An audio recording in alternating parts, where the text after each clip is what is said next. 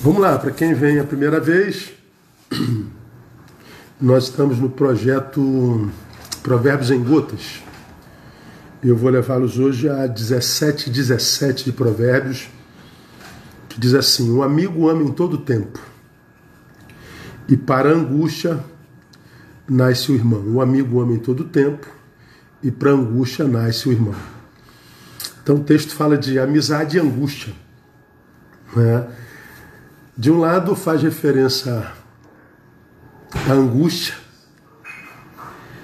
e todos nós sabemos que a angústia é fonte de dor, é a dor em si mesma. Então a angústia tem esse poder de, dependendo da forma como a gente trata ela, de desqualificar a nossa vida. Mas também esse texto trata a angústia como algo que enriquece a existência. Aonde está, pastor, que a angústia enriquece a existência? Porque o texto está dizendo que, através da angústia, um passageiro de jornada é promovido à extensão de nós mesmos. O amigo ama em todo tempo, bom e ruim. Mas no ruim, esse amigo é promovido a irmão. A gente sabe que a relação de irmão ela é consanguínea, né? O irmão tem o mesmo sangue da gente. O irmão é da nossa mesma família, é a extensão de nós mesmos. Esse texto está dizendo que o amigo, esse parceiro de jornada, na angústia, enriquece a nossa existência, ele é promovido a alguém que é a extensão de nós mesmos. Fala da promoção da, da amizade. Não é? A amizade é, é a invasão permitida de território. É quando o nosso território é, com permissão nossa, invadido. Por causa da qualidade do invasor. Ele é amigo. Então a amizade é uma coisa linda, né? A amizade é a, é a junção de dois mundos.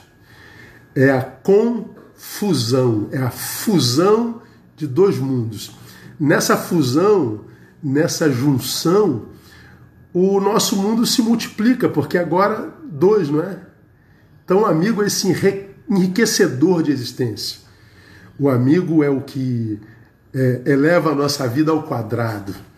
O amigo nos multiplica. O amigo é bênção de Deus. O amigo é é, como é que eu diria, é a graça de Deus manifesta no tempo insuportável. Na angústia se transforma em irmão. Então, amigo é graça de Deus manifesta no tempo insuportável. Quantas, quantas vezes, né, amados, a gente, no tempo da angústia, no tempo da dor, nos tempos sombrios, a gente pergunta: onde está Deus? Cadê tu, Senhor? Onde é que tu estás nesse tempo angustiante? E às vezes Deus está no amigo que está do nosso lado. Deus está no zap que chegou, no telefonema que nos foi dado. O amigo está naquele que está do nosso lado em silêncio, mas nos dando suporte. O amigo é a graça de Deus manifesta no tempo sombrio. Então daqui vai meu conselho para vocês, uma vez que a gente definiu amizade e amigo. Entenda que amigos não são só companhias, passatempo. Amigos são aqueles que fazem da nossa vida uma realidade possível. Amigos fazem da nossa vida uma realidade possível. É, essa fala eu extraio de um versículo da palavra lá de Gálatas 6,2, onde Paulo diz assim: ó, levai as cargas uns dos outros. Esse texto eu acho fenomenal. Primeiro que eu uso demais porque ele diz que levar a carga um do outro é cumprir a lei de Cristo. Quem quer cumprir a lei de Cristo, portanto, torne a vida do outro mais fácil. Um facilitador. Torne a vida do outro mais leve. Levar as cargas uns dos outros. Por quê, irmãos? Porque ah, algumas cargas seriam impossíveis de serem carregadas se nós estivéssemos sozinhos. E existem algumas cargas na vida, algumas missões que precisam ser cumpridas de qualquer jeito, que se não forem cumpridas, nossa vida simplesmente se inviabiliza. Nossa realidade se torna impraticável. Então, o amigo é aquele com quem a gente divide a carga. Uma carga que se tornaria impossível de ser carregada se ele não tivesse lá. Uma carga que, se não fosse carregada, nossa vida per per perderia sentido.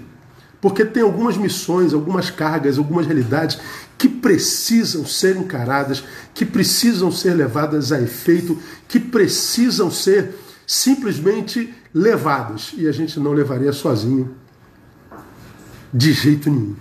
Então nossa realidade seria impraticável. O amigo torna nossa realidade praticável.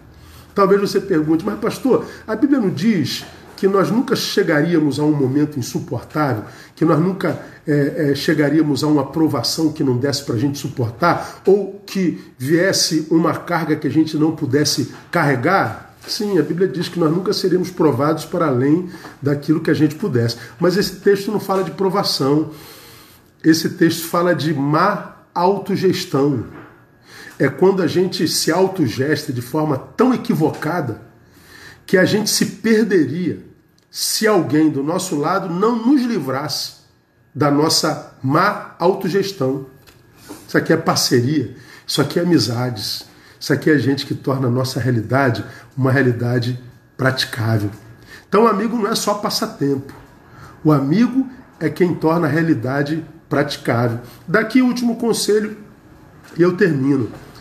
Não abra mão das suas amizades por razão alguma, por motivo algum. Amizade é uma coisa que nesse tempo não se perde por nada. E por que, que eu estou falando isso, irmãos? Eu nunca vi um tempo onde relações são rompidas tão facilmente. Por isso é um tempo onde a solidão assola como em tempo algum. A solidão está carcomendo a existência de um monte de gente, desqualificando a existência de um monte de gente. Por quê? Porque as relações se rompem por motivos fúteis e banais, com muita facilidade. E por que, que as relações se rompem tão, tão facilmente, pastor? Ah, por várias razões. Eu deixo duas. Primeiro, por causa do hedonismo, reinante na sociedade pós-moderna. Hedonismo reinante. O hedonismo, ele valoriza o quê? Ele valoriza prazer estética, não conteúdos. Então a gente constrói nesse modo hedonista de, de ser amizades que só nos dão prazer, que só é, valorizam estética, não ética, não conteúdo. Então a gente constrói amizade que diz assim: poxa, mas quando eu estou com eles, o tempo passa tão rapidinho. Quando eu estou com eles, a gente ri a beça. Quando eu estou com ela, caramba, eu nem vejo o tempo passar. Pois bem, o tempo passa e o que sobra no final é tempo perdido. Não foi um tempo usado para construir nada.